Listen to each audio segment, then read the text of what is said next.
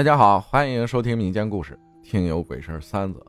浩哥晚上好，前一个月投稿了我的故事，一直都没有等你播出来，现在还继续讲讲我的故事。二零一三年的时候，我在当地的妇幼保健医院生孩子，因为顺产啊，所以生的时候，医生会一直放胎心仪在肚子上面听胎心。突然一下子，医生说听不到胎心了。反复听了好几次都听不到，这下我和医生都慌了神儿，我都要哭了。这时我转头看见产房门里站着一个黑影，就是一个黑影，看不清男女，他就站在门口，也没有进来。这时医生说孩子有胎心了，然后很顺利的生了下来。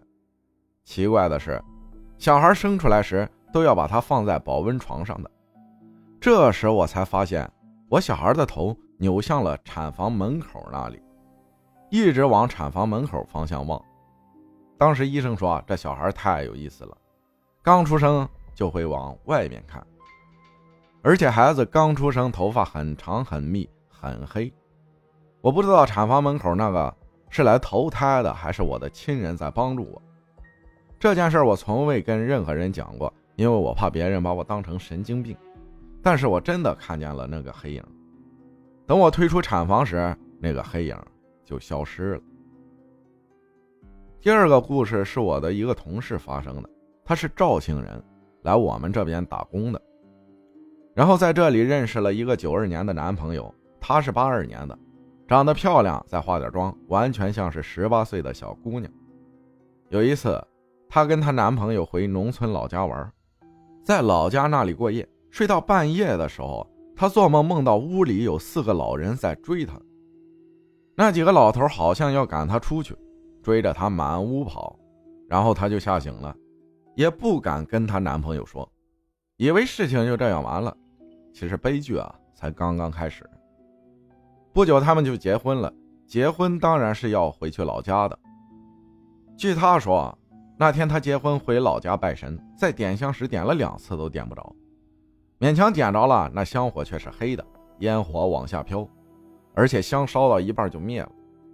当时她婆婆也不当回事看见香灭了，她就自己点上又插上了，而且一点就着，烧得很旺。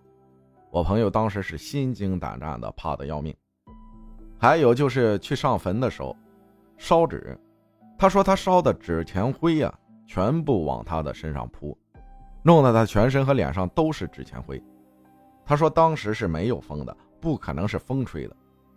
之后他就找人问过，说人家的祖先不喜欢你，不同意你们结婚，这婚不能结的。如果结了，就是不死也会生离。还别说，真的被说对了。不到一年他就离婚了，具体发生什么事儿我也不是很清楚。他跟我说他离婚了，生了孩子，婆家老公不要，她老公说他不带走孩子。他就把孩子活活淹死，他就自己带孩子回了肇庆，好几年了都没有联系了，不知道现在他怎么样了。我不知道这算不算灵异事件。第三个故事是我同学跟我说的，因为这事情的主人公是他的妈妈。那年我们都刚上初一，他说他家里都是以种菜种番薯为生的，然后就拿到城里去卖。那时候没有桥的，都是要坐渡船的。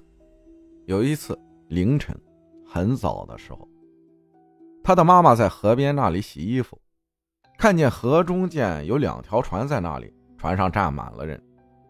那些人都是穿着道袍、戴着黑帽子的，就像电影林正英那样的。不过那道袍啊是红色的，道袍中间还绣着一条龙。他妈妈当时也没有在意，以为是什么人溺水在那里叫魂的。回到家之后，他妈妈就一直觉得奇怪，但又说不出个所以然来，心里就这样沉闷不安的。再跑到河边去看，结果什么都没有。第二天凌晨五点多的时候，他妈妈起来卖菜，也不知道是什么原因，他妈妈就鬼使神差的穿了件红色的大衣。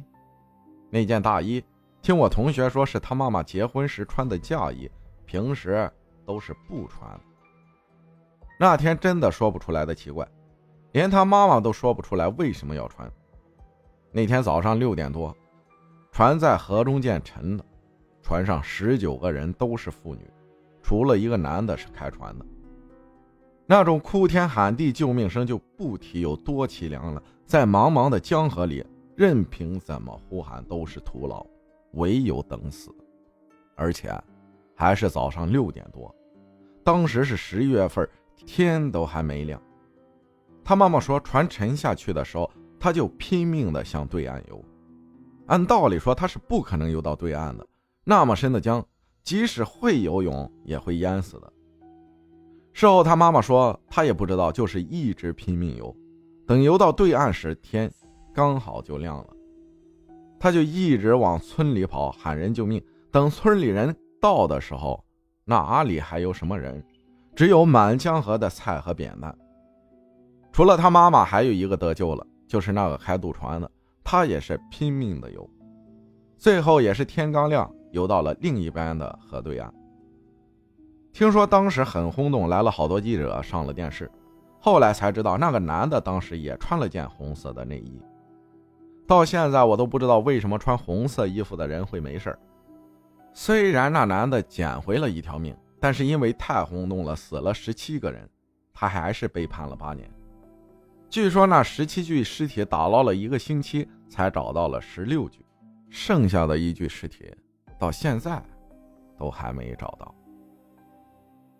感谢密斯正分享的故事，谢谢大家的收听，我是阿浩，咱们下期再见。